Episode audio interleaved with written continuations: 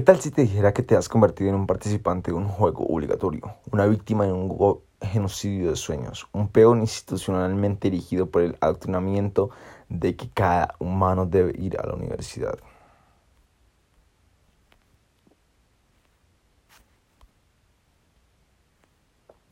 De que cada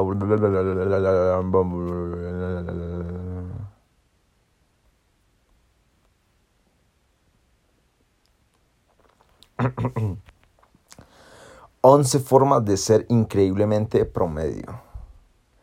1. Acepta lo que las personas te digan como verdad absoluta. 2. No cuestiones la autoridad. 3. Ve a la universidad porque supone que debes hacerlo, no porque quieres aprender algo.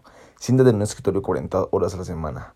Ten una o dos vacaciones mediocres al año. Obtén la mayor hipoteca, que puedas para que así pases 30 años de tu vida pagando la deuda. No trates de aprender ningún otro idioma. Piensa en escribir un libro, pero nunca lo hagas. Piensa en emprender tu propio negocio, pero nunca lo hagas. No trates de llamar la atención ni de sobresalir. Enséñale a tus hijos a hacer lo mismo. ¿Qué tal si te dijera que te has convertido en un participante de un juego obligatorio?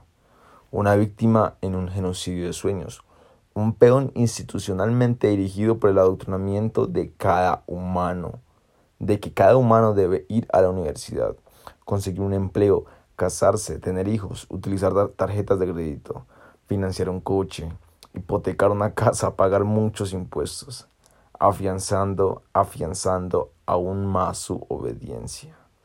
Ahorrar y confiar lo poco que le queda de su sueldo a Wall Street o a un fondo de pensión.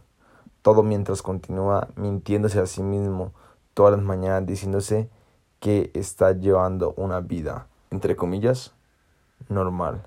No tienes que vivir tu vida de la forma en que la sociedad espera que la vivas. Rompe el paradigma, reescribe el guion de tu vida.